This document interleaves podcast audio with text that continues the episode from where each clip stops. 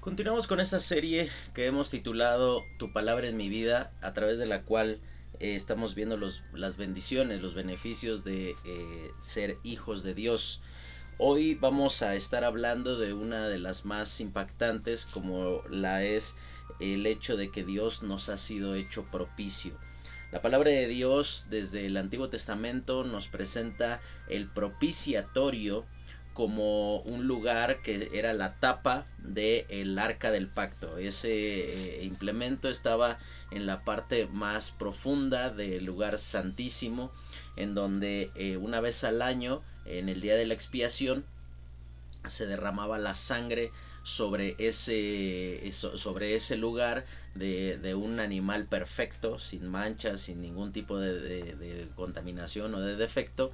y cuando eh, sucedía eso se obtenía el perdón de Dios por un año a partir de su sacrificio. El, el, tema de la propiciación tenemos que entender que es la satisfacción de la ira de Dios por medio de eh, que hay un sacrificio en donde su ira es eh, satisfecha, hay la, hay la muerte para la remisión de pecados, es decir, para el perdón, pero al mismo tiempo hay una sustitución en donde Él cambia su ira, eh, el placer que Dios sentiría en derramar su ira sobre el hombre, ahora pasa a ser un placer por perdonar al hombre por causa de que su, su justicia ha sido eh, satisfecha, de que esa sustitución fue realizada. Esto claramente nos lleva a considerar que única y exclusivamente podía pasar en la persona de Jesucristo. Nadie más podía ocupar ese lugar de, de ser ese sacrificio perfecto.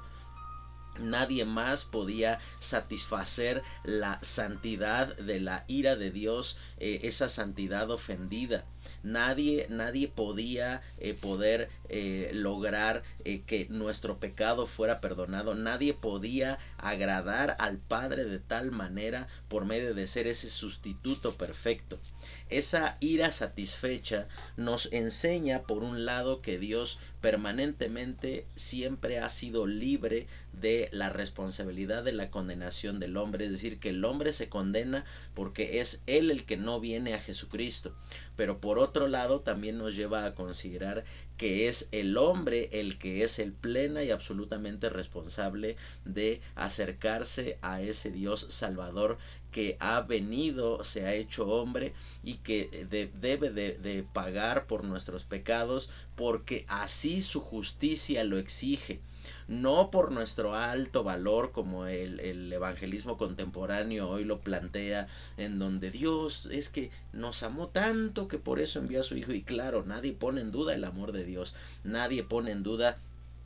el valor que nosotros tenemos, pero no somos el motivo fundamental por el cual Cristo vino a morir. El motivo fue su gloria, su gloria eh, manchada, deshonrada por causa de nuestro pecado. Y es en esa propiciación donde el Señor Jesucristo viene y carga con todo el peso de la ira de Dios para darnos su paz, para darnos su perdón. Ahora, eh, este asunto es importante considerar que eh, la palabra de Dios dice en el libro de Primera de Juan en el capítulo 2 versículo 2 dice y él es la propiciación dice por nuestros pecados y dice y no nada más por los nuestros sino por los de todo el mundo esto nos enseña un asunto esencial y fundamental hermano.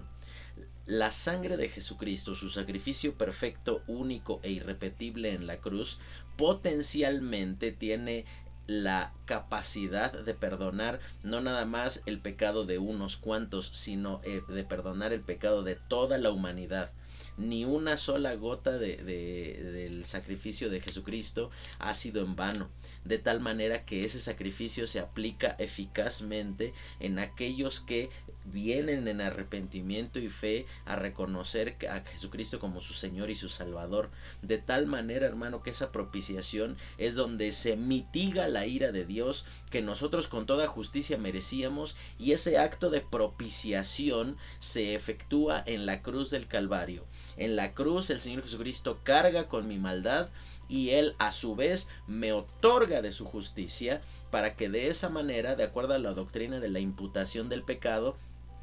Dice en el libro de Romanos capítulo 5, si por la desobediencia de un hombre fuimos todos condenados, dice, también de la misma manera, por la obediencia de un hombre seremos todos justificados. Y esto entonces nos hace considerar cuán amplio, cuán poderoso ha sido ese sacrificio que Cristo efectuó por ti y por mí en la cruz, en donde sin tener obligación alguna, Él decidió hacerlo todo para que Él fuera nuestra paz para que nosotros obtuviésemos perdón y para que por su llaga nosotros fuésemos curados, como dice en el libro de Isaías. De tal manera que el beneficio de ser hijo de Dios es que Dios decidió, como lo decía Martín Lutero, ejecutar un enorme misterio. Él nos da su justicia y al mismo tiempo Él recibe sobre nosotros nuestra maldad de tal manera que Él por su carne, por su sangre, por su sacrificio, nos permite estar en pie ante su Padre. De tal manera, hermano, que no hay más grande bendición, no hay mayor beneficio, no hay mayor virtud que nosotros como hijos de Dios podamos tener que el Dios de la gloria, el imponente Dios de las Escrituras, decidió poner a su Hijo entre tú y yo para que recibiéramos su perdón y Él fuera nuestra paz. Seguimos hablando de esto la siguiente semana.